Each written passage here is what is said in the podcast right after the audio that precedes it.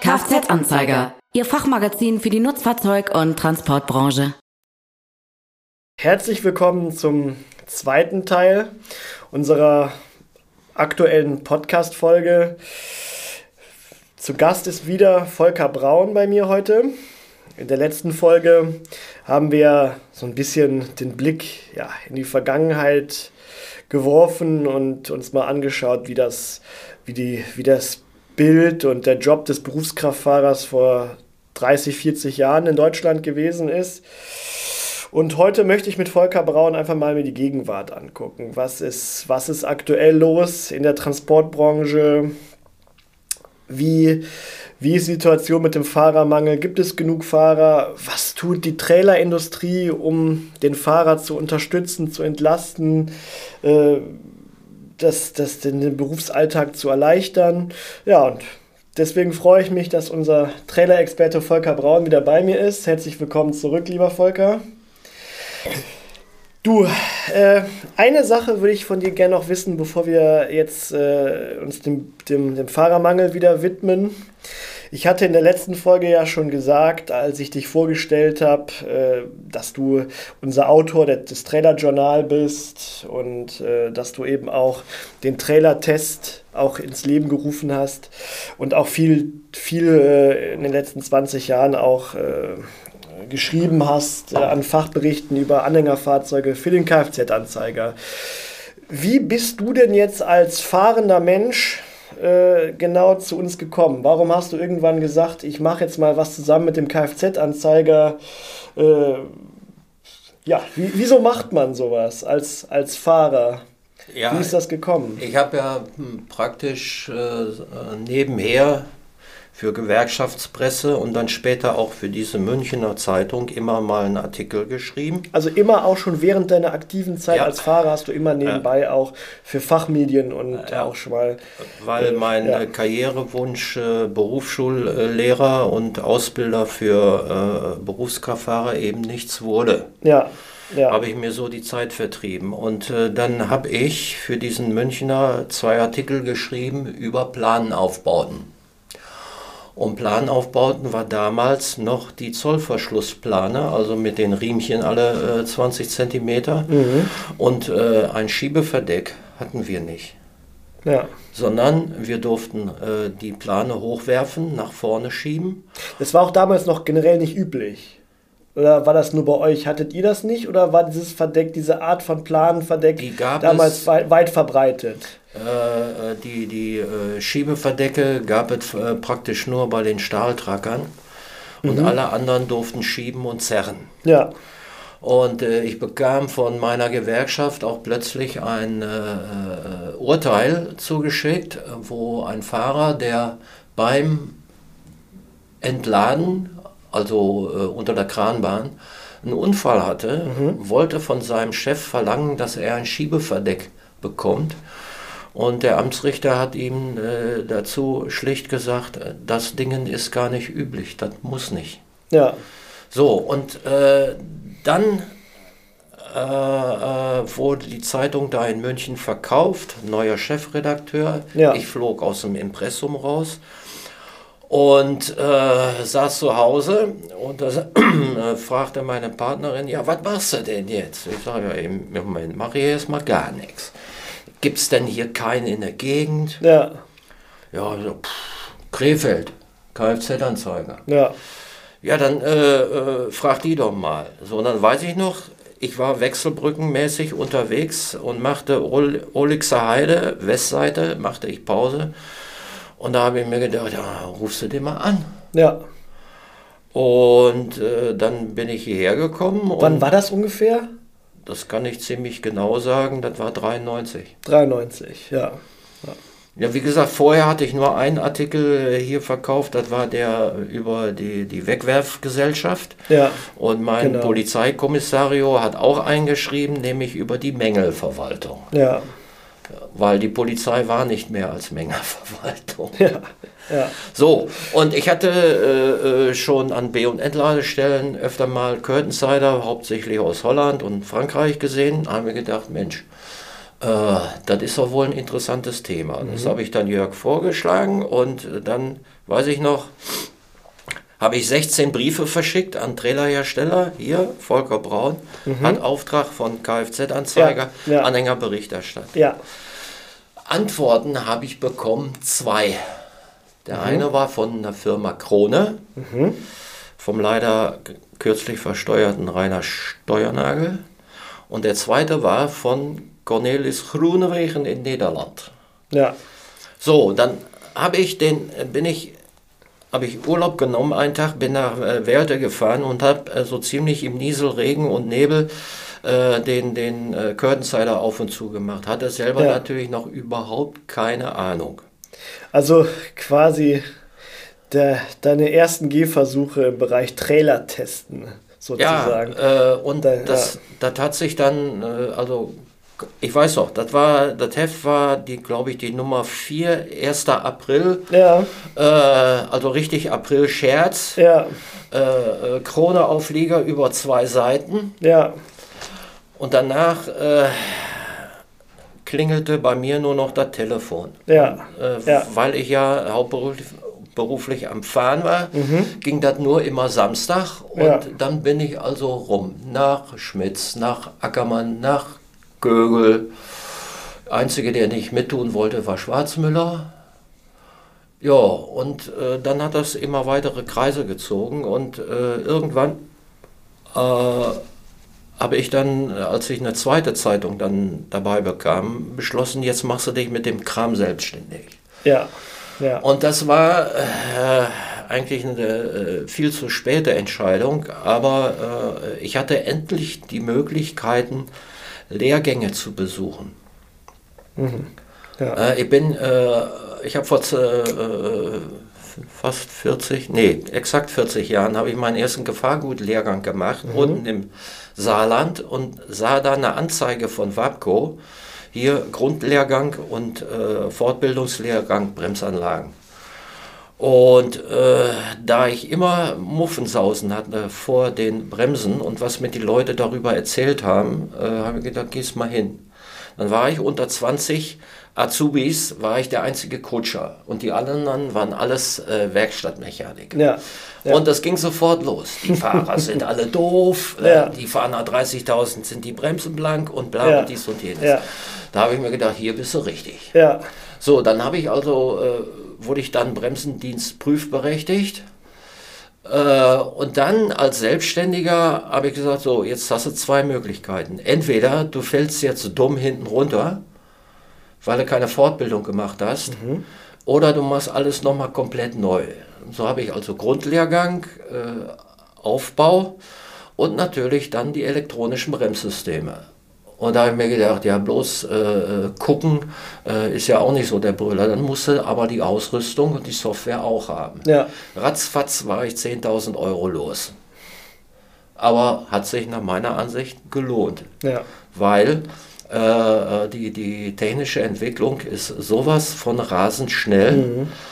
Und äh, es kommt gerade, was jetzt äh, Bremssteuerung angeht, kriegen wir ja mit den äh, Rekuperationsachsen noch äh, richtig schöne technische Probleme. Äh, entweder man macht das eben halt, zieht das durch, ja, oder muss nach zwei Jahren sagen, Entschuldigung, ich bin jetzt dumm. ja, Ja, den Fall haben wir gerade. Äh, vor vor äh, zwei Monaten hat äh, Haldex das EB Plus 4 rausgebracht. genau. Äh, Dokumente darüber gibt es momentan nur auf Englisch. Aber ich könnte sofort losrennen, weil ich nämlich die Ausrüstung habe. Ja. Was mir nur fehlt, das haben sie bisher nämlich vergessen, ist die Software. Das heißt, du hast also dir dann äh, systematisch in Lehrgängen das Wissen angeeignet, hast die Bremsanlagen studiert und hast eben auch eigene Auslesungselektronik äh, und Software dir angeschafft, dass Ja. du die Bremsanlagen auslesen konntest, hast, hast sukzessive eben ja dein Equipment ausgebaut und hast dann gesagt, so, jetzt fange ich eben an, systematisch Fahrzeuge zu testen, Anhängerfahrzeuge zu testen. Die Ausrüstung habe ich, ich habe das Wissen, ich habe die Lehrgänge besucht und das Praxiswissen habe ich auch. Äh, dann hast du das aufgebaut und äh, wie ist es dann zustande gekommen, dass dann gerade diese, diese Zusammenarbeit mit dem, mit dem Kfz-Anzeiger kam, dass du eben deine Trailer-Tests, die du durchgeführt hast, eben dann immer in Serie bei uns veröffentlicht hast? Wie kam das, das Ganze denn dann zustande? Ja, ich habe ja hier nichts verkauft. Wir mhm. haben nur immer festgestellt, es da gab damals sehr viele Sonderdrucke. Ja. Die, die Firmen haben sich also von diesen Berichten eigene äh, Papiere machen lassen und mhm. äh, es lief ganz ordentlich, ja. Muss man so sehen. Nur eben ja. das äh, äh Problem ist halt, äh, man muss sehr viel Aufwand treiben. Mhm. Ja, also meine äh, letzten beiden Autos, der ersten davon war 99 gekauft, einen größeren Kombi und dann der zweite dann eben Lieferwagen. Mhm Jo, von 99 bis 2006 570.000 Kilometer. Ja, naja, du hast alle Hersteller Europas rauf und runter besucht. Ja, ich habe mich auch äh, einmal fast kaputt gefahren. Da kam mhm. ich äh, also morgens früh um drei runter nach Löhnewild zu Trelor. Äh, nachmittags um fünf äh, wieder ins Auto rein, ab nach Hause und irgendwann auf der 48 kam das Sandmännchen, was man ja als LKW-Fahrer kennt. Man weiß ja, wenn man kaputt ist. Jo, dann habe ich es aber gerade noch auf dem Parkplatz geschafft. Ne? Und äh, dann bin ich fröhlich drei Stunden weggeschlummert. Ja. Ne? Also die, diese äh, äh, Samstagsgeschichte hätte ich auf Dauer gar nicht durchhalten ja. können. Ich musste das praktisch hauptberuflich ja. machen und äh, habe dann also äh, auch festgestellt, dass äh, äh, Chefredakteure so aus dem Süden ganz gerne das alles hätten Bloß mit der Bezahlung, das war nicht immer so prickelnd. Ja. Also äh, ich habe zweimal da einen Vertrag unterschrieben, also bei zwei Verlagen je ein. Und äh, die habe ich mangels Umsätze, beziehungsweise man wollte von mir, dass ich unterschreibe, dass wenn Sie den Text ändern, das unter meinem Namen veröffentlicht wird was ja. absolut tödlich ist. Mhm. Äh, Habe ich gesagt, mache ich nicht. Kommt nicht in die Tüte. Ja, und so bist du dann Gott sei Dank bei uns beim Kfz-Anzeiger geblieben und bist eben unser Trailer-Experte geworden. Äh, eben bis, bis, bis zur Gegenwart äh, machst du eben die, die Fahrzeugtests für uns. Ähm, und natürlich auch, äh, was ganz wichtig ist, du bist bis heute als Autor äh, unseres großen Trailer-Kompendiums, dem Trailer-Journal, tätig. Äh, wie ist denn dieses Trailer-Journal, was ja heute wirklich in der Branche der, der Ratgeber eben für große Flottenbetreiber ist? Äh, wie bist du denn auf dieses, dieses Format gekommen? Wie ist das zustande gekommen? Bin ich nicht. Äh das hat unser damaliger Verlagsleiter Jörg, Jörg Montag jo. ins Leben gerufen.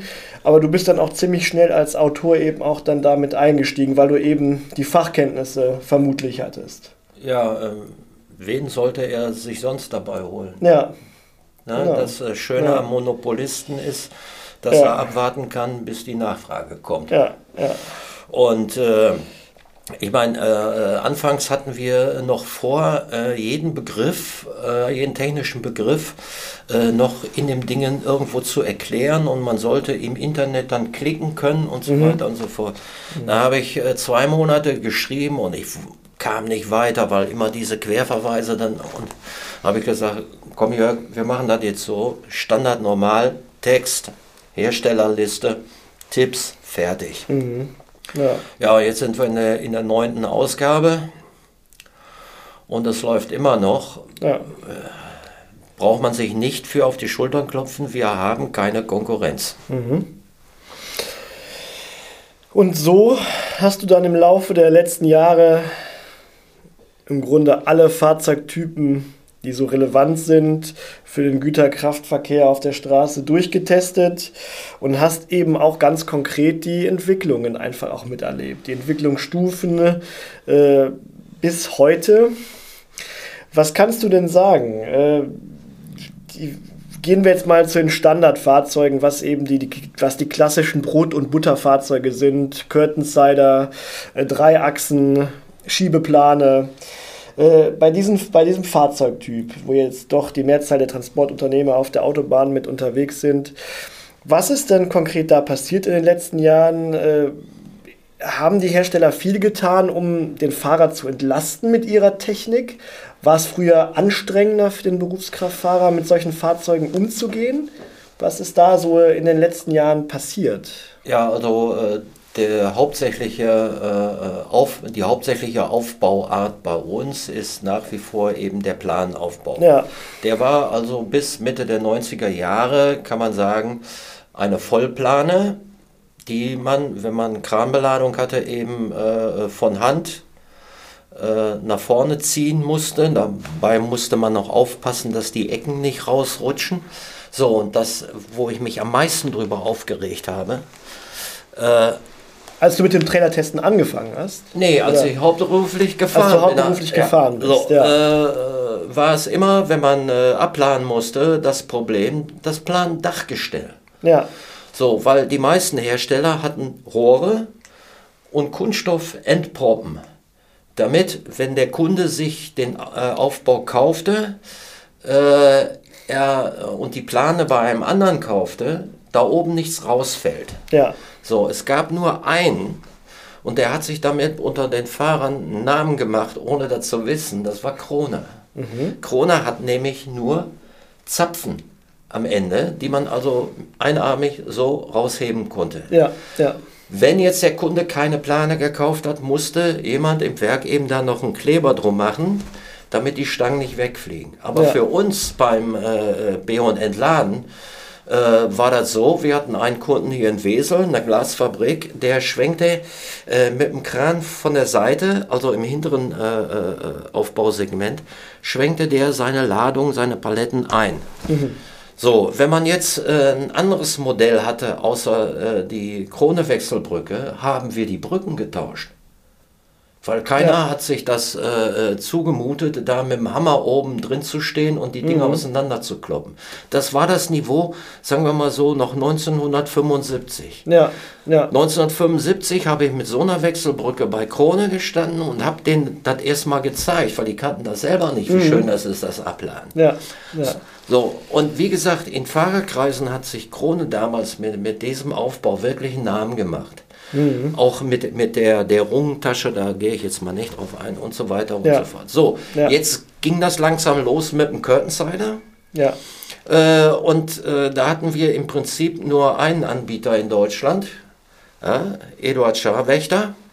Und der hat gut verdient an den Dingern. Mhm. So, dann bekam er aber aus Belgien Konkurrenz er bekam von äh, Schmitz Cargo Bull Konkurrenz. Er hat nämlich ein eigenes äh, Ding gebaut. Aber das Wichtigste war, endlich konnte der Fahrer das Dach auf und zu machen, indem er auf der Straße stand ja. und nicht mehr klettern musste. Ja. So, das nächste war. Also ein Riesenaspekt auch für die Sicherheit des Fahrers einfach. Er musste eben nicht mehr da oben raufklettern ja. und äh, dementsprechend auch war die, viel die Gefahr weg, dass der da runterplumpsen ja, konnte. Ja, steht glaube ich sogar äh, jetzt äh, im, im, äh, in der neuen Ausgabe vom Trailerjournal mhm. drin. Also äh, Standard normal Vollplane ist veraltet, ist arbeitsunsicher weg. Genau, ja. Ja, und ich habe noch keinen gefunden, der dagegen opponiert hat. Ja. Den möchte ich mal kennen. Ja, den wirst du nicht finden. nee, das Problem ja. war da eben halt dann, das hängt dann auch wieder zusammen mit Ladungssicherung. Ja. Wir waren gewohnt, wir hatten 80er Bordwände. Ja. Äh, mussten aufpassen nach dem Aufmachen, dass man die Hebel wieder einschwenkt, weil beim Runterklappen man sich sonst irgendwas kaputt macht. Dann kam äh, äh, äh Shinnegrip aus Schweden mit den äh, äh, Verschlüssen in der Runge. Das hat sich in Deutschland äh, nicht so durchgesetzt, obwohl es von der äh, Arbeitssicherheit das Beste ist, was es gibt. Ja. Äh, dann beim Curtainsider äh, war man dann der Meinung, oh, wir können ja diese ganzen blöden Bordwände sparen. Ja. So, und hat sich damit eben Probleme in der Ladungssicherung eingefangen, die mhm. wir vorher gar nicht kannten. Mhm. Ja, und dazu kam dann, dass die Polizei oder bestimmte Kommissarios sich untereinander getroffen haben und haben dann einen Verein gegründet, den Königsberger Ladungssicherungskreis, mhm. wo dann auch äh, äh, Versicherungsleute äh, und Ingenieure bei waren und haben sozusagen einen gemeinsamen Wissensstand aufgebaut. Ja. So, und dann ging es natürlich dem Curtainsider so langsam an den Kragen. Curtainsider hatte also äh, nach, nach DIN alle 1,20 Meter seine Zurringe im Außenrahmen. Das war den äh, Herstellern äh, äh, ein Dorn im Auge, weil das nämlich richtig schön viele Schweißarbeiten war, diese Ja. Taschen da reinzubraten. Ja, ja. So, und dann kam Heinz Ebers von Krone auf die Idee, oh, wir machen im Außenrahmen einfach Löcher. Ja, Ja, die Idee war so raffiniert, dem haben wir gleich einen Trainer Innovationspreis gegeben Ja. damals. Ja. Mhm. Der war auch gerechtfertigt, weil wenn man heute sieht, gibt es fast keinen Außenrahmen mehr beim äh, Pritschenwagen, der nicht so eine Lochleiste hat. ja, genau. Ja, und dann lief also parallel zur Entwicklung der Curtainsider, lief dann die Entwicklung der, der, der äh, Ladungssicherung, äh, wo man jetzt nach 20 Jahren, äh, also den erst, das erste Ladungssicherungsjournal haben wir, glaube ich, hier gemacht 2002. Da, weiß ich, da habe ich 30 Seiten geschrieben. Ja, wenn du heute fünf zusammenkriegst, ist es viel, weil das Thema ist von, von, dem, von der Ausrüstung her, äh, äh, von, äh, von den Lehrmitteln äh, äh, sind wir eigentlich durch. Ja. Die einzige Frage ist noch, wer bildet äh, überhaupt Ja. sachkundig aus? Also technisch besteht heute kein Aufholbedarf mehr. Von den Nee. technischen Möglichkeiten der Ladungsverzerrung, von dem technischen Aspekt her bist du zufrieden. Also Ausrüstung gibt es genug Materialien und Techniken. Äh, aber ja, also was, wo, wo gibt es hier noch aus deiner Sicht Verbesserungsbedarf? Also äh, äh, mir ist es selber beim äh, Maschinentransportieren passiert, dass mir ein Zuggut gerissen ist. Und das war eine ziemlich äh, kippgefährdete Stoßmaschine. Und die ist dann auf dem Anhänger gewandert und hat mir das Schiebeverdeck kaputt gemacht. Ich habe nichts gemerkt. Ja, So, k- komm äh, an der Ausladestelle an, kriege ich das Verdeck nicht auf, Ja. weil, weil die Querspriegel äh, verbogen sind. habe ich immer gesagt, äh, damals hatten wir ja auch mal so eine Ladungssicherungsmesse. Ich brauche was, was mir unterwegs in der Kabine anzeigt, wenn da hinten Theater passiert. ja, Äh, geht nicht, machen wir nicht und so weiter und so fort. Dann habe ich mir äh, für teuer Geld das D-Log gekauft, dieses äh, elektronische Messgerät. Ja, die Anzeige habe ich aber nicht vorne in der Kabine, sondern die habe ich nur im Stehen hinten. ja, So, und dann äh, äh, habe ich irgendwann mal bei einem Hersteller gesehen, der war dabei, ein Gerät zu erfinden, das also die Vorspannung während der Fahrt messen kann und das versendet. Ja. Der Einzige, der es wirklich richtig durchgezogen hat und inzwischen das Ding auch patentiert hat, ist BPW. hm, der Allgurt. Ja. Ja, genau. Und das ist also äh, die Lebensversicherung für alle Leute, die also komplexe Sachen fahren. Ja, Und äh, da kann man immer mal einen Fehler machen. Äh, oder äh, Spanngurt äh, reißt oder äh, was auch immer. Äh, hätte an und für sich einen Innovationspreis verdient gehabt, ist, glaube ich, nur auf den zweiten Platz gekommen. er ist ausgezeichnet worden, ja, aber ich glaube, er hat den zweiten Platz damals erhalten. Nee, ist Genau. also äh, das Einzige, was Ja. jetzt noch fehlt, ist also äh, das äh, Vorspann-Messgerät für Ketten. Ja, Weil Ketten ist ja im Wesentlichen Direktzonen. ja. Ja, und wenn, wenn eine versagt, ist es also wirklich bitter. Mhm. Nee, da ist einiges passiert. Also äh, äh, jetzt Auch, auch im Bereich äh, Fahrzeugbeleuchtung zum Beispiel äh, gibt es da auch Verbesserungen in den letzten Jahrzehnten. Früher war ja oft das Problem, man hat die Fahrzeuge schlecht gesehen. Eben mit, Ja, mit entsprechend alter aber- Glühbirnentechnologie und Das Äh, lag aber an unserer STVZO, die zum Beispiel keine Seitenmarkierungsbeleuchtung wollte, sondern Mhm. Man wollte also äh, dem äh, Fuhrunternehmer keine Kosten aufbürden, hat Mhm. dann diese klebbaren äh, Reflektoren da rein. Nee, äh, es sind zwei Sachen passiert. Die erste Sache ist äh, die Vorkonfektionierung der Leitungen. ja, Ja, ich habe mir das bei Aspect beguckt. Da sind also äh, 100 Leute dabei, äh, die also Stecker und Kabel zusammenbasteln. Das muss dann alles noch geprüft werden. Ist eine Heidenarbeit. Aber die Einsparung ist beim Trailerhersteller. weil der nicht mehr irgendwelche äh, Kabel abziehen muss und Stecker draufpressen und dann äh, hat er sowieso irgendwann noch äh, eine feuchte Stelle drin. Mhm. Das war ja früher unser Problem. Äh, ging ja nicht nur die Glühbirnchen kaputt, äh, ja. sondern da war irgendeine Macke im Kabel. Ja. Ja, und die, die, die äh, schlimmen Vertreter sind die beiden äh, ISO-Stecker vorne, ne, der S und der N, die dann so langsam vor sich äh, hin korrodieren. Mhm. Ja, und du stehst dann äh, hinten vor und äh, äh, guckst dir das an und wenn du die Bremse trittst, geht der Blinker mit an. Ja. Also weißt du, du Schluss. Ja. Ne? Und dann darfst du von vorne bis hinten durchsuchen. Das mhm. ist alles weg. Mhm. So, das nächste, was dann kam, dann kam eigentlich aus den USA äh, die haben damit angefangen, ist die ganze Glühbirnen-Geschichte äh, rauszuschmeißen und auf LED zu gehen.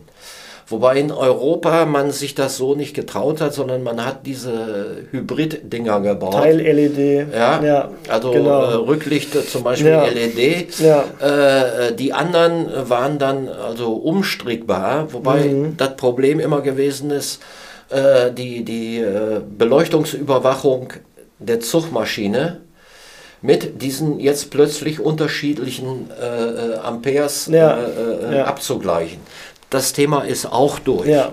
So, äh, sodass man sagen kann, das Einzige, was, äh, also der Fahrer braucht nicht mehr den Torx und den Schlitzschraubendreher und den Kreuzschlitz, sondern wenn da hinten was kaputt ist, rausschmeißen, neue rein, fertig. Gar nicht drüber nachdenken, so wie wir das. Äh, ich habe früher bei Trailertest immer schön die Rückleuchten aufgemacht. Ja. Äh, dann war ich mal im Brast und habe das mit dem Akkuschrauber gemacht. So, und beim äh, Festschrauben, obwohl ich nur auf ein Drittel Stärke hatte, habe ich mhm. das Glas geknackt. Ja. Weil das war alles nur ja. noch dünn. Ja, ja gut, dieser Testpunkt, der ist jetzt, fällt heute weg, das ist nicht mehr nötig. Gott sei Dank. Ja. Das ist genauso wie mit dem Reserverad. Also mhm. äh, da äh, haben wir uns früher noch ordentlich den Rücken mit krumm gemacht. Mhm. Aber das war noch die Zeit, wo ich mit einer Brechstange gefahren bin. Da konnte man sich mithelfen. Ja, gut. Okay, du erzählst jetzt, dass in diesem Bereich äh, eben technisch sich viel getan hat, dass dem, dass dem Fahrer viel Arbeit weggenommen wurde, äh, dass er einfach körperlich auch nicht mehr so schwer arbeiten muss wie vor 30 Jahren. Da hat sich wirklich einiges getan, gerade im Standardbereich der Plan-Sattelauflieger. Äh, aber warum gibt es denn dann heute so wenig Fahrer? Wenn die Fahrzeuge besser geworden sind, die, die, die Zugmaschinen sind sowieso viel, viel besser geworden, äh, komfortabler. Das sind heute im Grunde rollende Pkw, also jetzt nur die Zugmaschinen selber. Äh, warum gibt es so wenig Berufskraftfahrer heute? Ja, das, Wo liegt das Problem jetzt? Das Problem ist ganz einfach, äh, das Fahren heutzutage, das äh, ist, ja, ist ja recht angenehm, wenn ja, man nicht gerade Angenehmer hat. denn je, muss man ja ganz klar sagen. das, was die Leute auf die Palme Zustande bringt, äh, sind B- und Entladestellen und das äh, Verhalten der Mitarbeiter dort. Ja. Was ich da erlebt habe in 22 Jahren, möchte ich nicht im Einzelnen ausführen. Mhm. Ich würde einfach mal vorschlagen, dass äh, die Leute bitte Danke, guten Tag und guten Weg sagen lernen. Ja. Weil äh, äh, meistens ist es so, äh, man kriegt den Handhubwagen oder die Ameise hingestellt, mach mal leer. Ja. So, und dann hat er sich seine, seine Toilettenpapierpaletten äh, bestellt. Die waren aber alle übergepackt. Die mussten mit zwei Mann beim Laden die auseinanderdrücken, damit die dritte reinpasst. Ja, ja. Kommt man zur Ausladestelle, hat man diese Hilfe nicht, sondern man kann die mittlere Palette erstmal vorsichtig vorziehen. Dann muss man aufpassen, dass die hinteren Lagen nicht runterfallen. Mhm. Und dann fährt man das vorsichtig äh, dann aufs Lager. Äh, also kann man sagen, Steinzeit. Ja, ja. Gibt es denn einen Weg daraus?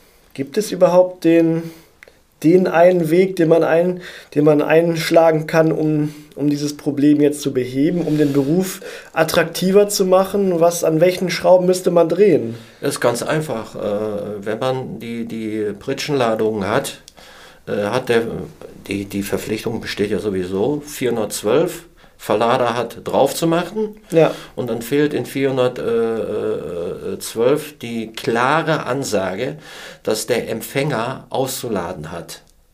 Es sei denn, wir haben sowas wie ein äh, äh, Kippsilo. Ja. Das muss der Fahrer bedienen, das ist klar. Ja. ja. Ne? Aber äh, ich meine, bei alledem, wo viel Handarbeit bei ist, äh, muss man sagen, sollte der Fahrer nicht mehr auf der Ladefläche sein. Ja. So, in anderen Ländern ist das schon so der Fall. Ja. Äh, nur äh, hier in Deutschland äh, hat, äh, ist man traditionell so, ja, der, äh, der ist ja selber schuld, dass er Lastwagen fährt. Der hätte Ja. er ja vorher kennen können müssen. Ja, ja. Wer ist denn jetzt hier in der Bringschuld bei uns in Deutschland? Wer muss denn jetzt oder wer sollte denn jetzt liefern? Ist, die, ist der Gesetzgeber gefragt? Sind die Transportunternehmer, die Spediteure gefragt? Sind die Ja. Fahrzeughersteller gefragt? Wer, wer muss da aktiv werden? Ja, ich meine, das der Bundesjustizminister, der so, soll sich sein äh, Handelsgesetzbuch mal durchgucken.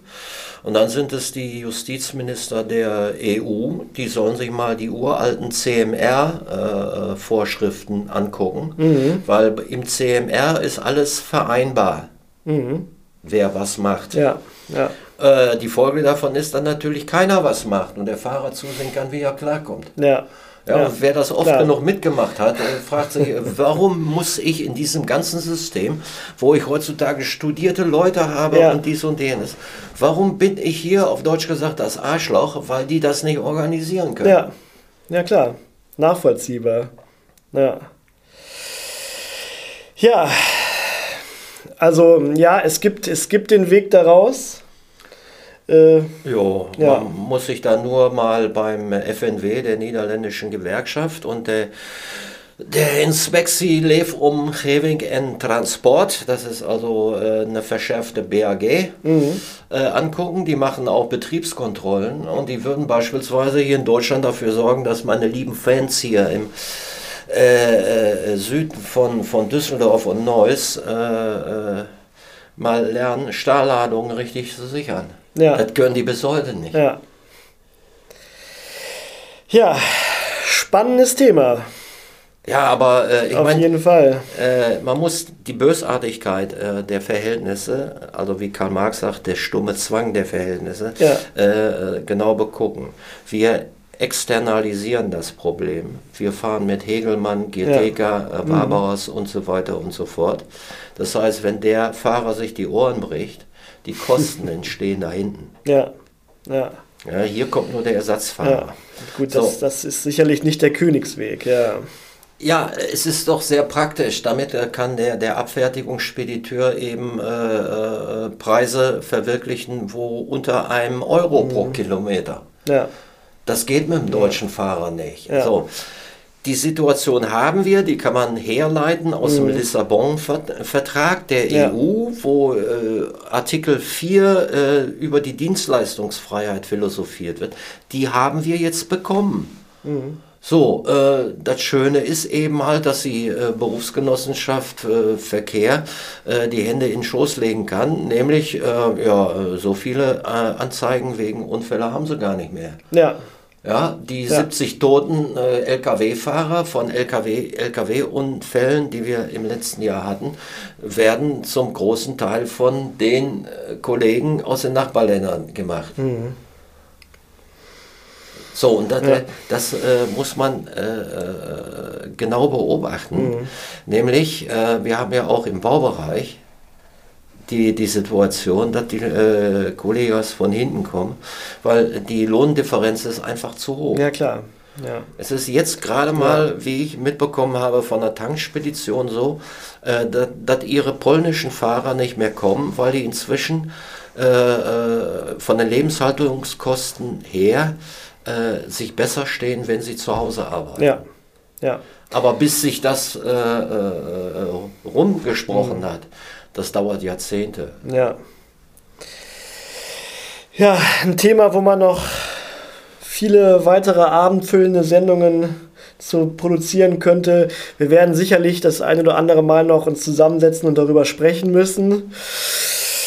Bis hierhin erstmal vielen Dank für Keine diese Ursache. spannenden Einblicke. Schön, Gehört dass zum du bei uns.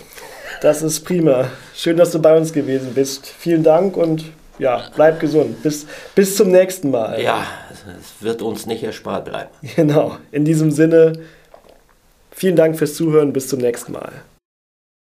Kfz-Anzeiger. Ihr Fachmagazin für die Nutzfahrzeug- und Transportbranche.